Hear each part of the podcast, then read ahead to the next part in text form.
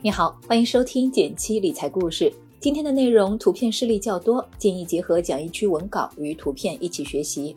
想持续提升理财技能、拥有自由人生的小伙伴，一份万人领取的理财工具包，搜索公众号“减七独裁，回复“电台”免费领取。一起来看看今天的内容。大家好，我是简宝军。昨天朋友圈刷到了一条非常劲爆的消息，相互宝要下线了。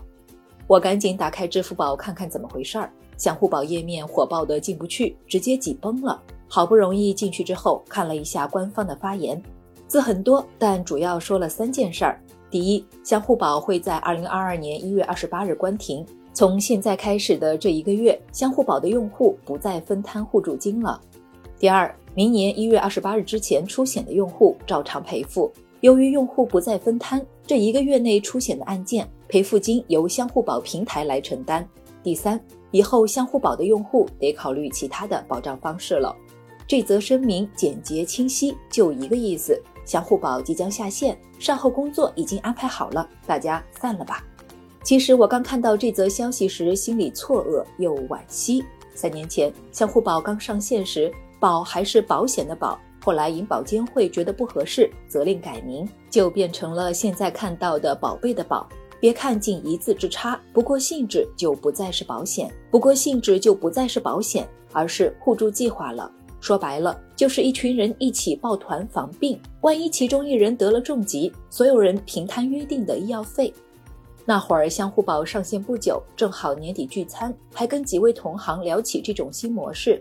大家表示，虽然未来的走向不明朗，但确实开启了一个新的最低门槛就能获得保障的时代。最开始的相互保不需要花钱就能加入，身边很多朋友以及我自己立马都加入了。后来随着出险案件越来越多，分摊金额也在持续上涨，是最开始的五十倍、一百倍。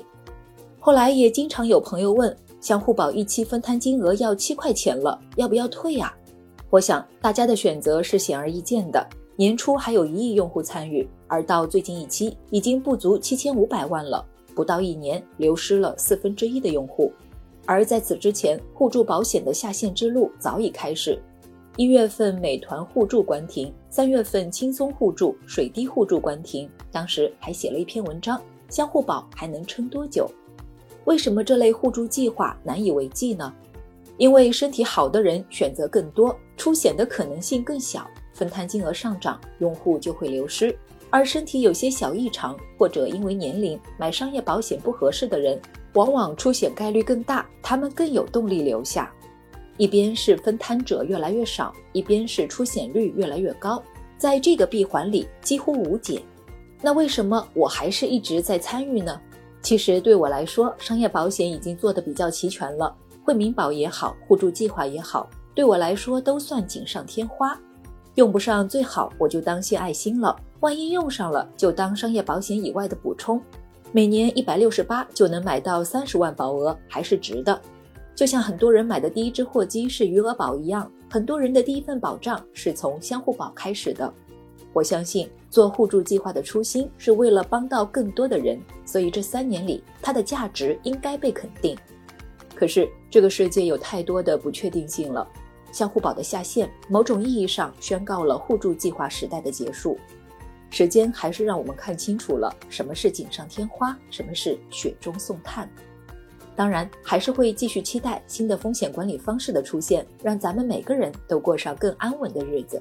只是现在不得不跟相互保说一声再会了。最后说一件事儿，还有最后三天，一大批互联网保险产品就要下架了。这批产品性价比还挺高的，所以我安排了今年的最后一场直播，来带大家选产品，手把手教投保流程。直播时间是今晚八点，感兴趣的朋友在留言区查看微信号吧。如果没找到，也可以私信我。好了，今天的内容就到这里了，喜欢的话点个赞，告诉我吧。别忘了根据音频开头的提示，免费领取理财工具包，学习更多理财技能，享受稳稳变富的感觉。订阅内容每周一到周五，简七在这里陪你一起听故事、学理财。我们明天见，拜拜。